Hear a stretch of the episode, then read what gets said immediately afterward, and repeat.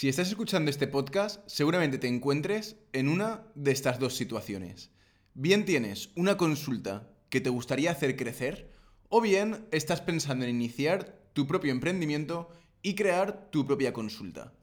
Sea cual sea tu situación, te invito a una formación totalmente gratuita que vamos a realizar de la semana del 22 al 29 de marzo, donde compartiré contigo cuatro clases con más de cuatro horas de duración llenas de contenido práctico y aplicable, donde aprenderás las claves para aumentar el número de pacientes en tu consulta. ¿Qué es lo que vas a aprender? Bien, en la clase número 1 conocerás cómo puedes aprovechar la nueva oportunidad que te ofrece Internet y la publicidad digital para hacer crecer tu consulta. En la clase número 2 vas a ver cómo puedes hacer una campaña que te ayude a conseguir más pacientes y por lo tanto más ingresos. Te enseñaré paso a paso cómo puedes crearla y te ofreceré además plantillas descargables para que puedas implementarla desde el primer minuto. En la clase número 3 aprenderás cómo preparar tu consulta para seguir consiguiendo más y más pacientes y lo más importante de todo, mantener un flujo constante en el largo plazo. Finalmente, en la clase número 4 verás cómo implementar todo el método completo que aprendiste en la clase anterior para tener la consulta que realmente deseas tener. Para apuntarte, solo tienes que ir a institutomarketingsanitario.com barra semana y registrarte. Repito, institutomarketingsanitario.com barra semana. Te dejo también el link en las notas del programa para que te sea más fácil acceder. Y ahora sí, vamos con el episodio de hoy.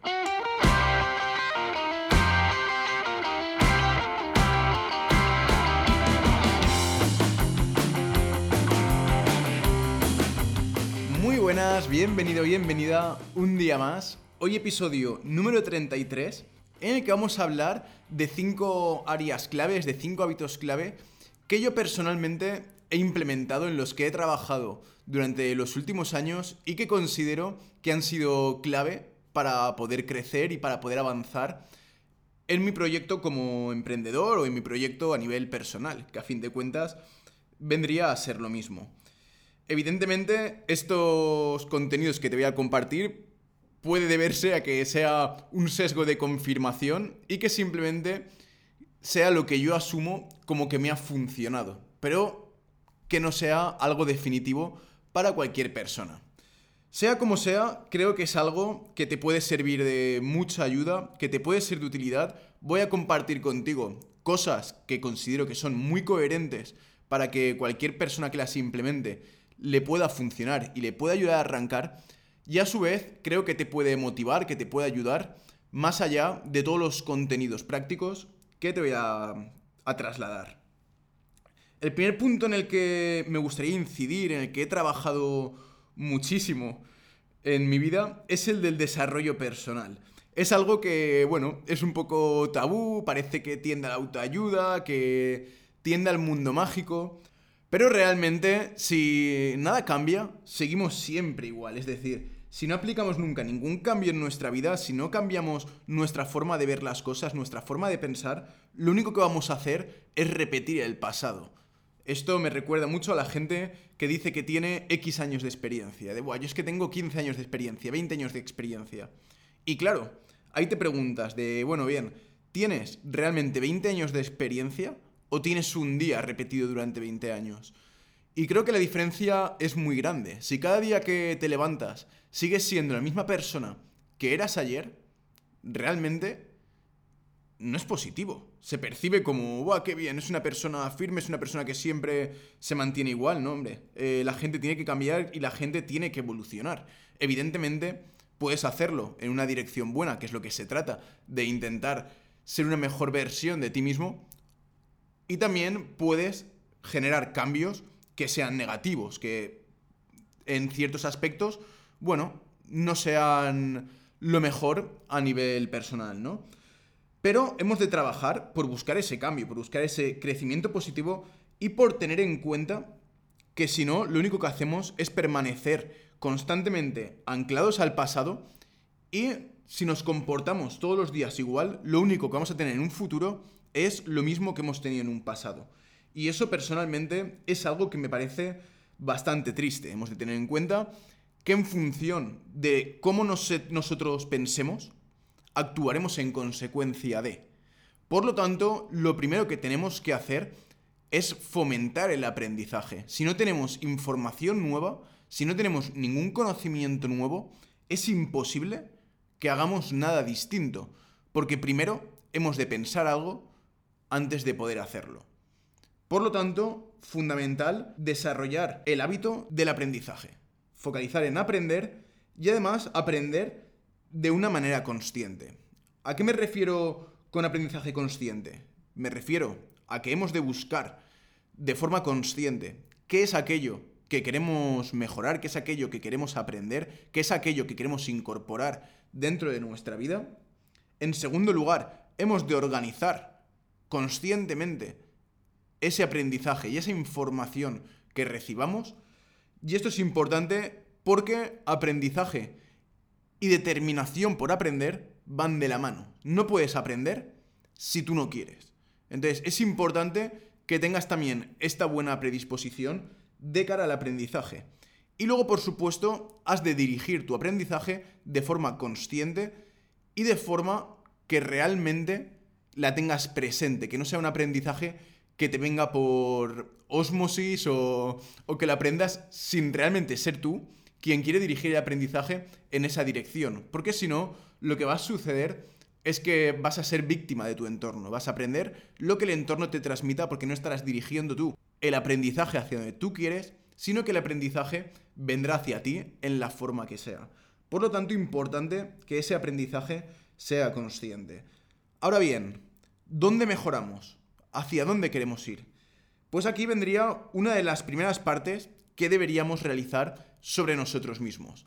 Igual que hacemos un análisis DAFO para nuestro negocio de debilidades, amenazas, fortalezas y oportunidades, hemos de realizar algo similar a nivel interno. Hemos de analizarnos, hemos de conocernos y hemos de ver qué debilidades y qué fortalezas tenemos y por dónde podemos flaquear y qué puntos podemos aprovechar de nosotros mismos.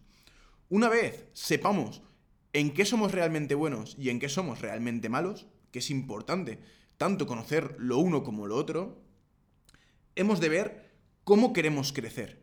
Si queremos crecer mediante el aprovechamiento de nuestros puntos fuertes, es decir, hacernos mejores en aquello en lo que destacamos, que sería la famosa especialización, pero a nivel personal, a nivel de conductas o a nivel de habilidades, que naturalmente nos salen bien, en la que naturalmente somos hábiles, o bien si queremos desarrollar, si queremos fomentar, si queremos expandir, en definitiva, nuestro aprendizaje en aquellas áreas en las que somos débiles, aquellas áreas en las que no se nos da tan bien las cosas. En este caso, en lugar de especializarnos, seremos alguien mucho más generalista, pero con menos puntos débiles. Bajo mi punto de vista, es importante ser holísticamente lo más completo posible.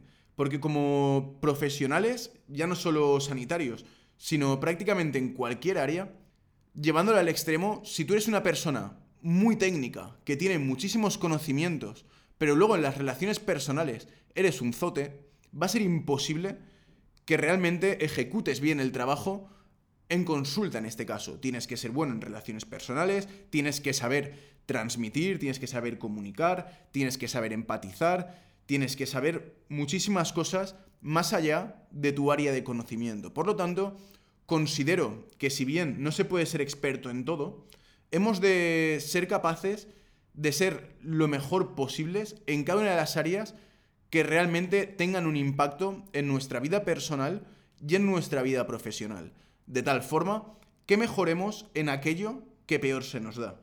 Y aquí, te digo mi caso, a nivel personal, a nivel de la relación en consulta, era lo que más me costaba. Yo a nivel de conocimiento estaba muy bien, conocía muchísimo, había estudiado un montón, me encantaba formarme más y más en el tema de la nutrición y ese no era mi problema. Mi problema que yo detecté, ¿cuál era? Que en la consulta, pues igual tenía que ver cómo gestionarla de una forma un poco más amable, un poco más distendida. Y a fin de cuentas, el mejorar en ese aspecto era lo que a mí me lastraba para poder crecer en mi consulta. Y eso es fundamental que lo tengamos en cuenta porque cuando tú detectas cuál es tu cuello de botella o cuál es el punto de fuga, el cual puede estar afectando al rendimiento que tú tienes en tu consulta, más allá de los conocimientos que puedas tener, que rara vez son los conocimientos lo que realmente nos frenan, es entonces cuando puedes empezar a desbloquear y a ensanchar el cuello de esa botella para que todo comience a fluir de una forma muchísimo más rápida. Dentro de este apartado del desarrollo personal, una de las cosas que tuve que aprender a realizar es el hábito de pensar en grande.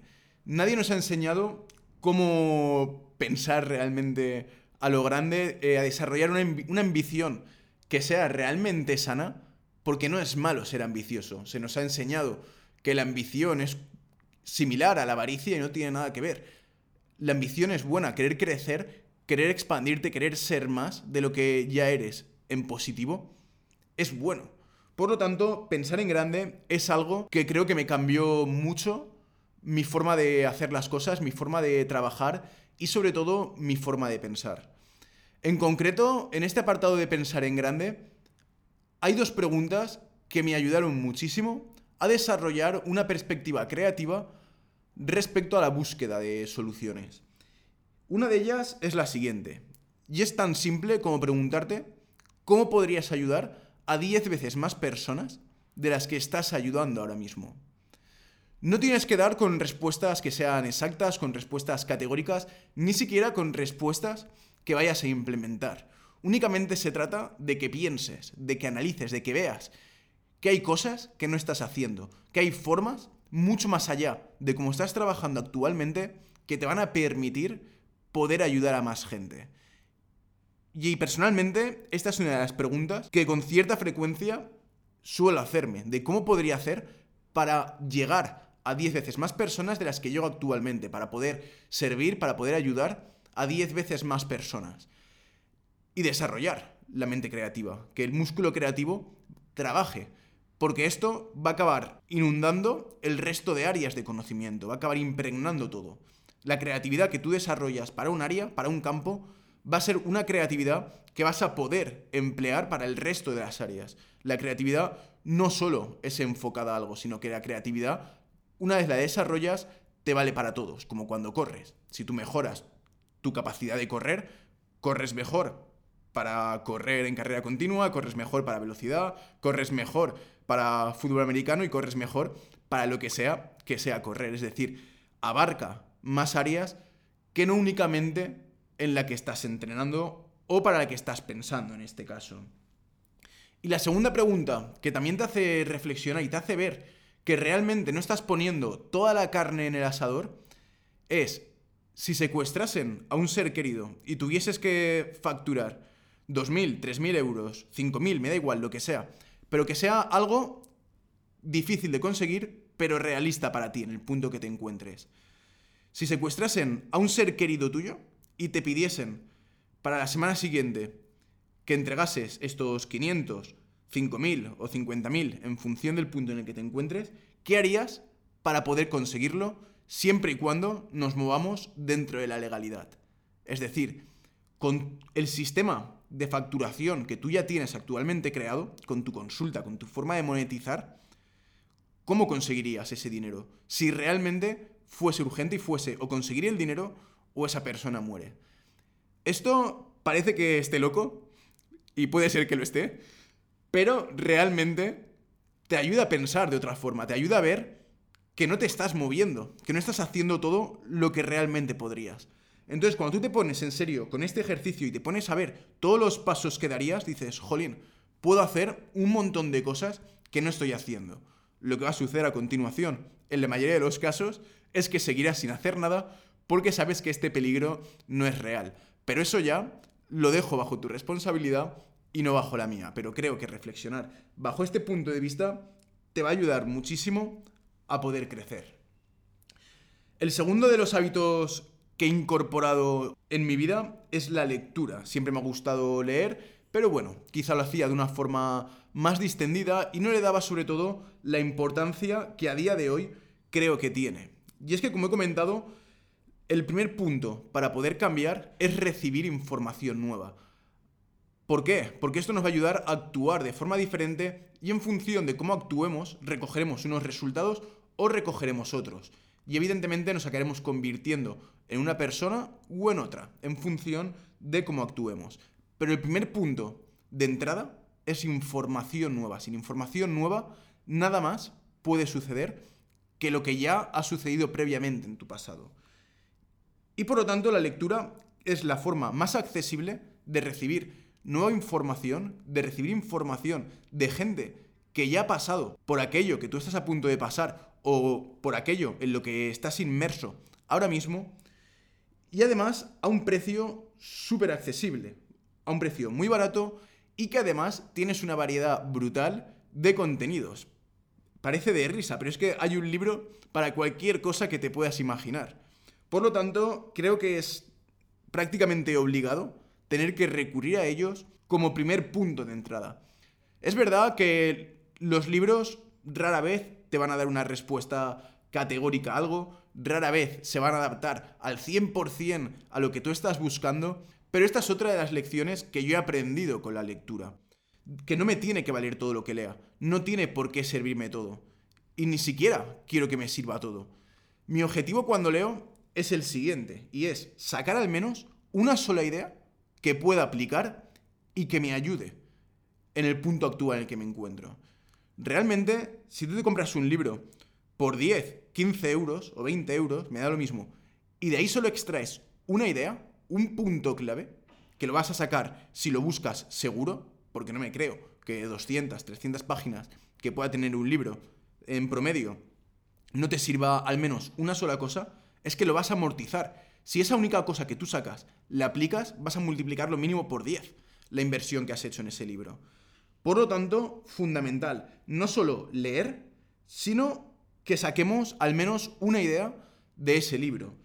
Y esto quiero matizarlo porque muchas veces tendemos, sobre todo cuando empezamos a leer contenido empresarial o contenido de desarrollo personal, que siempre te relacionan como que los grandes directores de empresa, los grandes directivos, leen muchísimo. Y por lo tanto que tienes que leer si quieres tener éxito. Bueno, eso está muy bien, pero si no aplicas, si no interiorizas esos contenidos, no te va a servir absolutamente de nada leerte 600 libros al año. Así que el objetivo no tiene que ser tanto leer por leer, sino realmente interiorizar contenidos y realmente aplicar lo que estás leyendo y tratar de interiorizarlo en la medida de lo posible dentro de tu propia vida. A nivel personal, me resulta ahora mismo muy fácil el poder leer, el seguir leyendo y la motivación que tengo respecto a la lectura es muy alta. ¿Y es muy alta por qué? Porque yo tengo una asociación completamente forjada a fuego en cuanto a que cuanto más leo, mejor me va en la vida.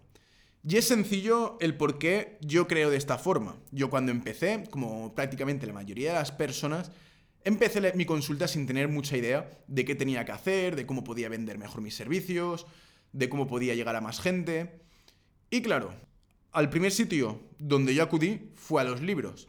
Empecé a leer y a aplicar aquello que iba leyendo. Y es cuando la consulta empezó a coger otra dirección, empezó a coger otro ritmo. Claro, cuando yo vi que leyéndome un libro y aplicando lo que ponía ahí, conseguía crecer y mi consulta iba a más e iba mejor, era evidente que lo que quería al acabarme ese libro era leerme otro, que me ayudase en otro aspecto que yo quisiese mejorar, como hemos visto anteriormente. Por lo tanto, la asociación éxito-lectura que en mi caso he, he forjado me resulta fundamental para poder leer con ganas.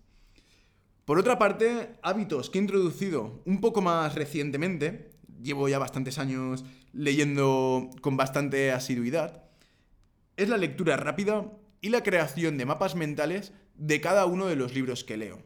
Esto me viene bien por varios motivos. La lectura rápida, porque llega un punto en que los libros de finanzas, de desarrollo personal, de marketing, ventas, acaban contando y reincidiendo en muchos puntos. Por lo tanto, llega un punto en que la lectura tradicional realmente no es eficiente y además es lenta. Sin embargo, con una lectura rápida que no es leer en diagonal, sino que es leer rápido y detenerte con un poquito más de detalle en aquellos aspectos que realmente quieres interiorizar y quieres plasmar dentro del mapa mental, al tener esta conciencia mientras lees que tiene que aparecer en un mapa mental que te resuma el libro, realmente lo importante lo coges siempre. Entonces, esta lectura rápida agiliza mucho el proceso de lectura, porque puedes leerte un libro en tres o cinco horas. Puedes leerte tranquilamente un libro en tres semanas, en huecos que tengas libres, más un libro los fines de semana.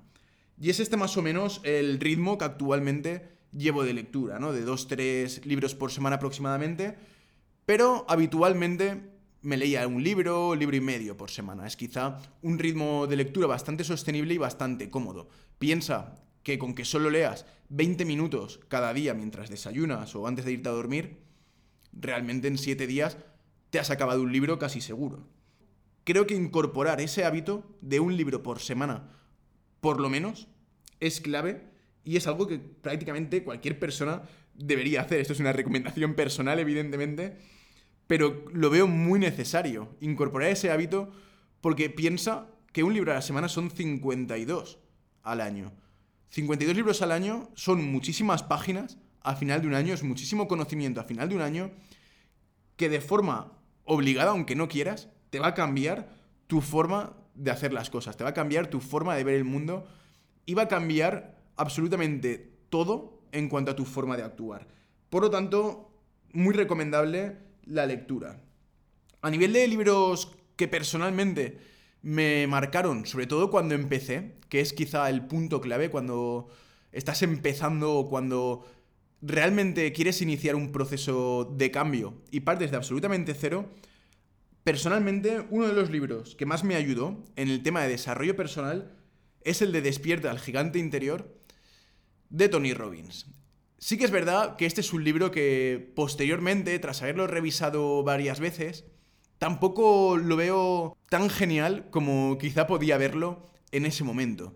Pero soy muy consciente que ese fue uno de los libros que sin duda me cambió la vida, me cambió la forma de pensar y me cambió todos los esquemas que yo tenía hasta ese momento. Por lo tanto, pese a que a día de hoy no lo considero mi libro de referencia, sí que lo considero un libro que todo el mundo debería leer lo considero un libro básico para lograr el cambio y básico para adquirir una nueva mentalidad y una nueva forma de ver las cosas. Por otra parte, otro de los libros que me gustó, si bien es cierto que lo releí posteriormente, porque en el momento en que lo leí creo que no estaba del todo preparado para sacar los aprendizajes del libro, es el de los siete hábitos de la gente altamente efectiva. Y esa es otra de las cosas que me gusta de los libros, que es que cada libro tiene su momento y cuando te llega un libro que ves que lo absorbes, que lo que te está contando te está hablando justo a tu yo presente, a tu yo actual, y que llega en el momento preciso, esa sensación es, es maravilla. Otro de los libros que me ayudó mucho a nivel de finanzas es el de Profit First. El beneficio es lo primero, o algo similar, traducido al castellano. Este libro es el que rige actualmente mi sistema de finanzas personal. Es clave y ha sido fundamental para que mis finanzas puedan ir mejor y que mis beneficios puedan ir increciendo, es decir, que puedan ir a más. Otro de los libros, el primero de ellos, que me ayudó sin duda a lanzar mi consulta, a vender mejor y a perderle el miedo a la venta, fue el de Vendedor Ninja de Josué Gadea y el de Venta por Valor de Josué Gadea también. Sin lugar a dudas, son dos libros que para mí son base, son fundamentales y te van a ayudar muchísimo con la venta de tus servicios, con cómo transmitirle a la persona que tú tienes delante por qué debe comprarte. Es decir, lo que yo te estoy ofreciendo tiene mucho más valor que lo que tú vas a pagar por esto. Y además transmitirlo con seguridad, transmitirlo con confianza y aumentar, por lo tanto, el porcentaje de cierre. Es decir, que si ahora estás consiguiendo 6 altas por cada 10 contactos, por decir algo, poder pasar a cerrar a 8 de cada 10 o 9 de cada 10. Y esto va a cambiar, vamos, la consulta, los ingresos de la consulta, sin lugar a dudas. Si eres capaz de mejorar tan solo un 10% tu porcentaje de cierre, te aseguro que la consulta te va a ir mucho mejor de lo que te va actualmente. Vamos ahora con el tercer hábito o la tercera creencia que he incorporado dentro de mi día a día. y es asumir la responsabilidad. Es decir, tienes que responsabilizarte de que todo aquello que te sucede en la vida es consecuencia de tus propios actos. En realidad, sé que no es así. Sé que hay cosas que pasan, sé que hay cosas que pueden influir tu día a día, que pueden influir tu vida, que no dependen directamente de ti, pero me da igual. Tienes que actuar como si todo lo que te sucede dependiese de ti. ¿Por qué? Porque hacerte responsable te hace que vayas al mando, te pone como director de tu vida y no te pone a merced de las consecuencias. Si tú vives bajo la creencia que lo que a ti te sucede tiene que ver con lo que está sucediendo en el entorno, lo que va a suceder es que vas a empezar a culpar, vas a empezar a echar balones fuera y cuando culpas, cuando pones la culpa en un agente externo o pones en, en definitiva que la causa de lo que está sucediendo no eres tú, sino que son otras personas, la crisis económica, el COVID o lo que sea, te empequeñeces. Es decir, si tú no eres el responsable y los responsables son los otros, evidentemente te vas a ir haciendo más pequeño cada vez. Porque vivirás bajo la creencia que lo que tú hagas da igual, porque no va a afectar en tu vida, porque son otros factores lo que lo hacen. Y al empequeñecerte va a ser cada vez más difícil que puedas ejecutar acciones porque tendrás la creencia que no van a servir absolutamente para nada. Y además hemos de tener en cuenta que en cuanto empezamos con la culpa, lo único que estamos haciendo es juzgar. Y siempre juzgamos en base a creencias pasadas. Por lo tanto, vamos a dirigirnos de forma irremediable hacia ese futuro predecible que es exactamente igual que el pasado que hemos vivido que es lo que hemos comentado anteriormente. Si nos comportamos siempre en base a nuestro pasado, vamos a replicar lo mismo en el futuro. A la hora de ver las cosas, hemos de tener una amplitud de miras, hemos de tener la visión mucho más amplia que la situación que tenemos delante y simplemente percibir y no juzgar. De bueno, la situación es esta, objetivamente lo que hay es esto. Ahora bien, ¿qué voy a hacer yo? Pero no juzguemos. Y no juzguemos, y aquí te cuento un cambio personal que yo también he tenido. Yo antes era muy crítico con todo lo que tiene que ver con el intrusismo y me parece bien. Creo que hay que luchar contra el intrusismo o que hay que regular las profesiones en cierto aspecto. Pero cuando tú dedicas toda tu energía a justificar que no te va bien por culpa del intrusismo, entonces le estás dando poder a ese intrusismo mientras que te haces tú pequeño y mientras que cada vez tu consulta va menos. Porque toda esa energía que pones en echar la culpa a los otros, en culpar al intrusismo, en quejarte del de enfrente, quejarte del otro que tiene los precios muy bajos, del de enfrente que tiene los precios muy altos.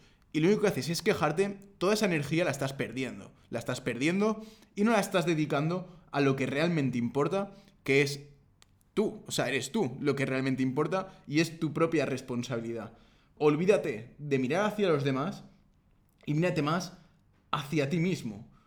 Porque lo que vas a hacer si estás juzgando en lugar de conociendo es perder. Tienes que ver lo que hay, tienes que conocer lo que hay, pero sin juzgarlo. Hacerte responsable de los actos que tú vas a hacer y comprometerte con ellos.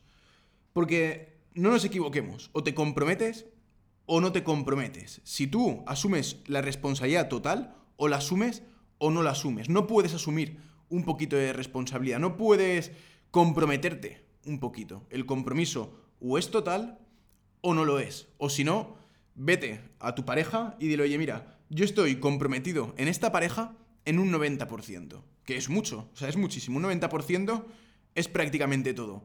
Pero a ver qué cara te pone cuando le digas, que tú te comprometes con esa relación en un 90%. Pues esto sucede lo mismo, la responsabilidad o la asumes completamente o no la asumes. No puedes estar en un punto intermedio. O eres tú el responsable de tus actos al 100% o son las consecuencias las responsables de lo que te está sucediendo. En función de donde pongas tú el foco, de donde pongas tú esta responsabilidad, te harás más o menos grande. Y creo que es fundamental que tomes la decisión correcta de asumir las consecuencias.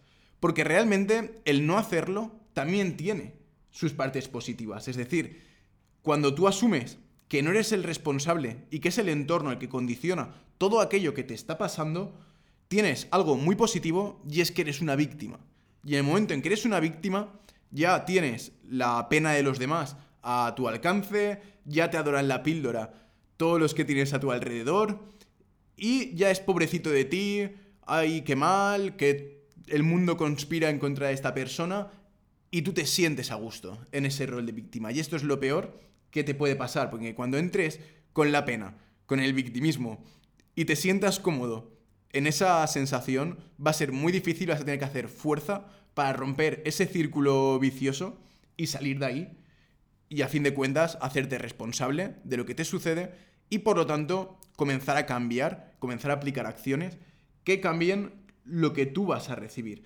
Porque realmente los resultados es lo que tú recibes. Tú no puedes condicionar esos resultados, pero tú sí que puedes trabajar en los medios que produzcan unos resultados o que produzcan otros. Y muy mal se te tiene que dar la vida para que realmente vayas dando los pasos que hay que dar, vayas haciendo lo que hay que hacer y no venga en consecuencia el resultado esperado. Sería muy raro que siempre te pasase. ¿Que puede pasar en algún momento? Sí, la suerte existe, no lo voy a negar. Hay un factor suerte que te puede venir para bien o te puede venir para mal. Pero hemos de obviarlo, porque no depende de nosotros. Nos da igual. Si no depende de nosotros, me da igual. Poner el foco de control en algo que es incontrolable del mismo modo que la culpa solo te va a robar energía. Por lo tanto, céntrate en lo que puedes hacer y casi seguro que acabarás recibiendo aquello para lo que estás trabajando. ¿Que puede fallar una vez? Sí. Dos, también. Puede fallar muchas veces, sí. Pero te aseguro que finalmente vas a recibir aquello por lo que estás trabajando.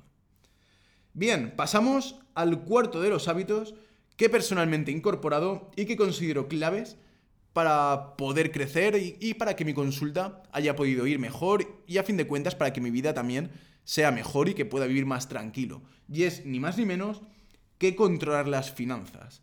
En primer lugar, antes de entrar en el control de finanzas, hemos de pensar que hemos de tener una actitud positiva frente al dinero. Si nosotros queremos realmente crecer en la consulta, ayudar a más pacientes, de forma irremediable estaremos recibiendo más ingresos. En función de la actitud que nosotros tengamos frente a ese dinero, lo acumularemos o lo derrocharemos. Por lo tanto, es importante que no tengamos esta connotación que si el dinero es malo, que si soy sanitario no tendría que enriquecerme a costa de gente que tiene problemas, y no ponernos excusas en esta dirección, porque eso va a impedir que realmente nuestra consulta pueda despegar y que nuestros ingresos puedan ser los que nosotros queremos para poder sostener nuestro ritmo de vida. Para bien o para mal, o nos guste o no nos guste, en el sistema capitalista en el que estemos inmersos, tener dinero es tener libertad. Bajo mi punto de vista, la libertad es uno de los valores, si no el que más, de los más preciados que hay. Si el dinero en el sistema en el que estamos inmersos equivale a la libertad, no veo nada de malo y de hecho considero una estupidez el no trabajar en pro de ello, el no querer ir a por ese dinero. No por el dinero en sí mismo, sino por lo que el dinero te permite realizar. Evidentemente, el tener el bolsillo lleno de monedas no te va a dar ninguna felicidad, pero el poder dormir tranquilo, sabiendo que puedes pagar el alquiler, sí. El poder pagar unas vacaciones para ti y para tu familia, sí que te va a dar una mejor calidad de vida el poder vivir donde tú quieras realmente vivir, también te da una tranquilidad. no tener que mirar la cuenta para ver si te llega el dinero, para poder hacer la compra de la semana, también te da tranquilidad, te da calidad de vida y te da esa libertad, que es en consecuencia el eje principal del que emergen todos los demás conceptos que hemos ido viendo, las vacaciones, la compra, el alquiler, todo esto es libertad. Y creo que es importante que tengamos este punto consciente y que queramos ir a por ese dinero, que queramos realmente generar un buen colchón para nuestro día presente y para nuestro futuro, ya que el día de mañana nadie nos garantiza que vayamos a tener unas pensiones, que vayamos a tener un nivel de ingresos, ni siquiera nos garantiza cómo estaremos. A lo mejor en un futuro necesitas una persona que te cuide, necesitas una persona que te ayude, necesitas ir a una residencia. Por lo tanto, tendrás que tener un dinero con el que poder pagar a esa gente y poder dotar a su vez de libertad a esa gente que está trabajando para ello. Considero que el tener esta actitud frente al dinero es bastante positivo y es algo que te lo digo yo ahora tranquilamente, que te lo digo con la mano en el corazón, creyéndolo firmemente, que es así, pero es un trabajo que yo también he tenido que realizar. Todo lo que te estoy contando son cosas personales por las que yo he tenido que pasar y cosas personales que yo he tenido que trabajar. Todos cambiamos, todos evolucionamos en la vida y esta es una de las cosas que yo personalmente he tenido que trabajar a conciencia. A nivel de hábitos relacionados con el control de las finanzas, hay varios que he incorporado. El primero de ellos, tener cuentas separadas, tener una cuenta para lo que sería el negocio, tener cuentas para lo que serían los gastos, tener una cuenta para mi vida personal y a fin de cuentas tenerlo todo muy bien categorizado, muy bien clasificado para que no se mezclen los números. Porque por mucho que seamos autónomos, no dejamos de tener varios roles en la vida, lo veremos posteriormente. Tú tienes tu parte emprendedora, por lo tanto, tiene que tener su propia gestión como parte emprendedora. Y luego tienes tu parte personal y tienes que tener tu gestión económica a nivel personal y no mezclar los números que nos va a dificultar muchísimo tener claridad sobre cómo nos estamos comportando, cómo nos está yendo en nuestra vida profesional y cómo nos está yendo en nuestra vida personal. Es importante tener esto separado. Luego, por otra parte, llevar un control fino de gastos e ingresos. No hace falta tampoco contabilizar al detalle cuánto gastas en folios, cuánto gastas en bolis, no es necesario, pero sí que tienes que saber cuánto estás gastando, cuánto estás ingresando y sobre todo cómo puedes reducir esos gastos en los que tú estás incurriendo actualmente. Por ejemplo, hay cosas que si pagas por adelantado, te puedes ahorrar un 20 o un 30%, sobre todo en aplicaciones a nivel online, pues un calendario digital por lo general, si pagas un año de golpe, en lugar de mes a mes, te ahorras mucho dinero. Si pagas aplicaciones, lo mismo. Por lo tanto, importante ver qué cosas puedes pagar anualmente que tú veas que vas a seguir empleando y de esta forma ahorrarte dinero. Y bien, reducir la cantidad de dinero que inviertes en ellos o simplemente eliminarlos. También es verdad que hay muchas cosas que pagamos y no utilizamos. Bueno, pues en ese caso las eliminamos y liberamos esta cantidad de dinero. Un hábito que incorporé posteriormente, sobre todo a raíz de ver que cuanto más ingresas, más gastas, es la austeridad. Y uno de los libros que me ayuda a ello es el de la bolsa o la vida y el del millonario de la puerta de al lado. Son libros que tienen que ver con las finanzas que te ponen un poco los pies sobre la tierra. Vale, sí, ganar dinero está muy bien, tienes que hacerlo, tienes que centrarte en aumentar los ingresos, pero si no prestas atención a lo que estás gastando, realmente no te va a servir de nada. Porque el beneficio o el ahorro que tú tengas no va de lo que tú ingresas, sino de lo que estás gastando. Y es lo que comentaba antes. Lo que suele suceder es que cuando tus ingresos comienzan a ir a más, en consecuencia empiezan a aumentar tus gastos. ¿Qué es lo que sucede? que realmente estás en el mismo problema, pero a un umbral superior. Sigues teniendo una falta de ahorro, sigues teniendo falta de dinero, solo que esta vez, en lugar de ingresar 1.000 euros, por decir algo, estás ingresando 10.000. El incorporar el hábito de la austeridad bien entendido también te da esa capacidad de ser más consciente con el dinero que estás gastando y ver si realmente te interesa o no comprar aquello que estás a punto de comprar. Y además incorpora este libro un concepto bastante interesante, que es el de energía vital. Es decir, para tú generar ese dinero, has tenido que trabajar ciertas horas. En función del precio que tengas por hora, pues si algo vale 40 euros, será una hora de tu tiempo, serán dos horas de tu tiempo. Entonces, ¿a ti te interesa realmente gastar en esas vacaciones o en eso que estás a punto de comprar, ese capricho, cuatro días de tu vida? ¿Sí o no? Si es que sí, oye, adelante. Si es que no, bueno, pues a lo mejor piénsatelo un poquito y busca otra opción más barata. O simplemente si es un capricho totalmente innecesario, elimínalo. Por lo tanto, control de finanzas, algo súper importante. Y luego ya, a nivel opcional, considero que también es muy importante desarrollar un hábito en cuanto a la inversión. Tener en la cabeza que hemos de trabajar en nuestro yo futuro, que hemos de dejarle algo a nuestro yo venidero. Y esto no es solo el ahorro, sino también la inversión. Porque el ahorro, realmente el dinero parado, rinde más bien poco. De hecho, cada vez vale menos. Nuestro dinero cada año se va devaluando y cada vez podemos comprar menos cosas con ese dinero. Por lo tanto, rentabilizarlo en inversiones considero que es algo muy oportuno y que debería hacerse. Evidentemente, pues habrá que formarse un poquito en ello y habrá que tener conciencia de dónde estamos metiendo el dinero. Pero hay opciones muy seguras, muy fáciles, en las que no hay que pensar en absoluto prácticamente a la hora de invertir, como pueda ser invertir en fondos indexados de calidad, como pueda ser un SP500, por ejemplo, o, bueno, la inversión, no me quiero liar con esto porque no es mi objetivo, lo considero otro hábito positivo que he incorporado en mi día a día y que creo que si tú lo incorporas también te puede venir muy bien. Y el quinto punto es la planificación y la gestión.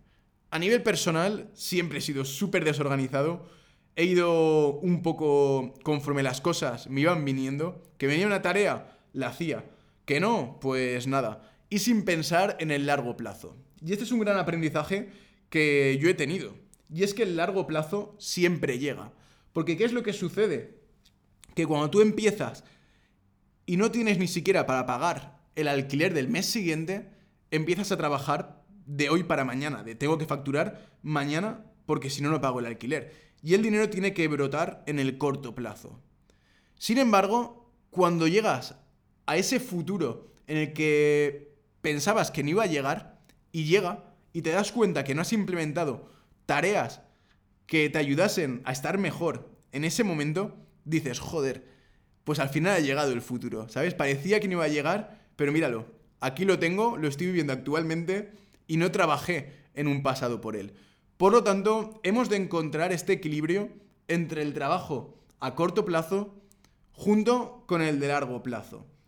Evidentemente, cuanto menos rodaje tenga nuestra consulta y cuanto más reciente sea la apertura de la misma, más trabajaremos en ese corto plazo porque es lo que realmente nos interesa y lo que realmente necesita esa consulta, que es facturar ahora mismo, no en un futuro.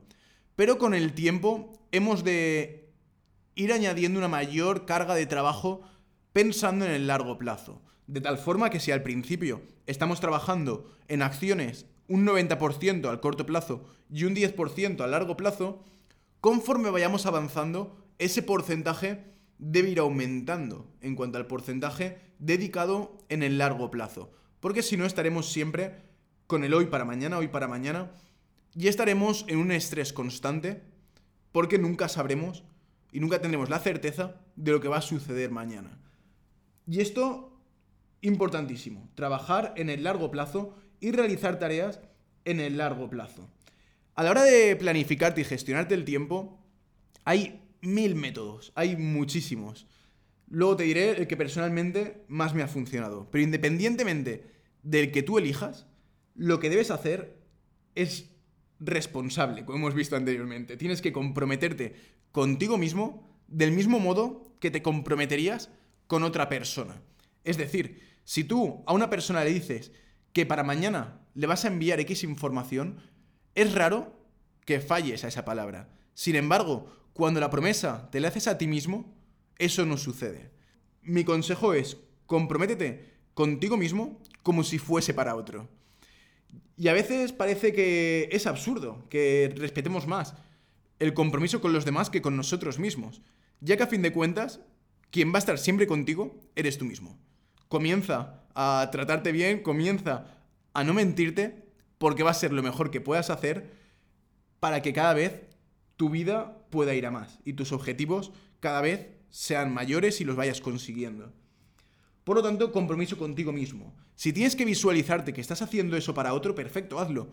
Yo lo hago en mil ocasiones, pensar que esto que estoy haciendo es para otra persona, sobre todo cuando son tareas que no me apetece hacer. O sea, si es algo que no quiero hacer, que me da una pereza terrible, que ni siquiera me gusta hacer, pero hay que hacerlo, yo pienso que es para otro. Y que tiene que estar para X fecha. Es la única forma de que eso pueda estar hecho. porque si no comenzarás a procrastinar, a dejarlo para más adelante, a dejarlo para mañana, hasta que o bien esa tarea quede en el olvido, o bien la urgencia te obliga a hacerlo. Y ya empezamos otra vez con los estreses y con el trabajar de un día para otro. Y eso es justamente lo que no queremos y de lo que queremos huir. Y es que además, otra de las cosas que hemos de tener en cuenta es que si no gestionas tú tu tiempo por adelantado, serán otras personas las que gestionen tu tiempo por ti. Es decir, del mismo modo que hemos visto que si tú no asumes tu propia responsabilidad y le dejas la responsabilidad a los demás, te haces víctima de ese entorno, lo mismo sucede con el tiempo. Si tú no te haces responsable de tu tiempo, de tu propia gestión y planificación de agenda, los demás lo harán por ti. Te empezarán a pedir que si citas en horas donde no te viene bien, te empezarán a pedir reuniones, te empezarán a acosar con llamadas, con WhatsApp, y al final estarás reaccionando continuamente a ese entorno sin avanzar del punto en el que te encuentras actualmente. Otra de las cosas que hemos de tener en cuenta cuando gestionamos nuestro tiempo es que somos mucho más que solo profesionales. No tenemos únicamente que rendir cuentas en nuestro negocio. No tenemos que focalizar nuestra energía, nuestra atención únicamente en nuestro trabajo. En nuestra vida también somos parejas, somos padres, hijos, hermanos, somos amigos. Es decir, tenemos varios roles en la vida que debemos suplir del mismo modo. Tenemos que tener un tiempo personal del que disfrutar y también un tiempo laboral en el que también disfrutar, evidentemente. Pero hemos de atender a todas nuestras facetas de nuestra vida. Y la clave es el equilibrio. Pero el equilibrio entendido como equilibrio a largo plazo. Porque como te obsesiones en mantener un equilibrio perfecto en el corto plazo, seguramente tu vida se torne inviable, se torne poco eficiente y acabes de nuevo con este estrés generalizado.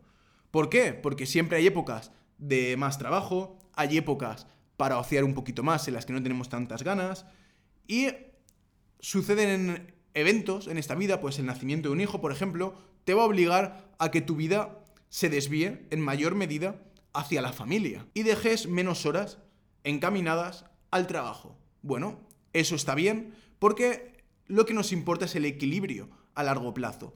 Que en el cómputo de lo que es tu vida, cuando llegues al final de la misma, esperemos que sea tarde, que tú digas, vale, he tenido un equilibrio entre lo que yo he trabajado en esta vida, lo que yo he disfrutado con mi familia, lo que yo he disfrutado con mis amigos, todo esto tiene un equilibrio con el que yo me siento a gusto. Y realmente todo funciona de esta forma. O sea, cada vez que tú haces algo, estás en un desequilibrio constante. Si tú estás trabajando, en ese momento actual tienes un desequilibrio del 100%, solo trabajas. Si tú estás con tus amigos, desequilibrio del 100%, estás con amigos y 0% se va al trabajo. Por lo tanto, es absurdo obsesionarnos con que cada semana sea cuadriculada y trabajemos tantas horas y disfrutemos tantas horas. No, si hay semanas que tienes que trabajar en lugar de 40 horas, tienes que trabajar 65, pues oye, si la circunstancia lo pide, trabájalo, no pasa nada. Ya tendrás otras semanas en las que te vayas de vacaciones y trabajes 0 horas. Y ahí seguro que no tienes la queja de, Buah, es que estoy descansando mucho. Pues no, igual que no te quejas por descansar mucho, creo que tampoco hemos de quejarnos por trabajar mucho. Y menos cuando trabajemos mucho, porque nosotros lo hemos decidido, porque va a venir en un beneficio futuro maximizado a lo que le estamos dedicando y sobre todo porque vamos a encontrar a fin de año, a fin de, de nuestra vida, el equilibrio. Personalmente, he estado tres años, ahora ya estoy empezando a relajarme un poquito, pero he estado tres años trabajando entre 12 y 14 horas cada día. Y no pasa absolutamente nada, porque yo estaba trabajando en lo que yo quiero recibir en un futuro. Yo, estaba trabajando en todo momento en que en mi futuro pudiese trabajar menos, en que en mi futuro no dependiese tanto mis ingresos de mi tiempo. Y ahora, por fortuna, por trabajo, por lo que sea, pero me voy encontrando cada vez más, afortunadamente, en esa dirección. Y creo que es importante que tengamos esto en cuenta. De tener, en cuenta que hay pequeños sacrificios en el momento actual o en el presente que tú percibes como un sacrificio, pero si ves el beneficio que vas a recibir en el largo plazo, no hay sufrimiento alguno. Que estás trabajando más que la media, sí, pero ¿por qué tienes que trabajar 8 horas y no 12 si es para ti? Porque no olvidemos, tu proyecto es una extensión de ti. Y trabajar en ti creo que es algo que es absolutamente innegociable. Y el método de gestión del tiempo que a mí personalmente me ha sido de utilidad, que ya te compartí en otros episodios, es el del, el del time blocking. Te dejaré en notas del programa el link para que puedas ir a este episodio, para que puedas verlo y escuchar cómo funciona este sistema y cómo personalmente me organizo y me ayuda en mi día a día. Aunque ahora mismo sí que es verdad que mis rutinas han cambiado respecto a las que comenté en ese programa.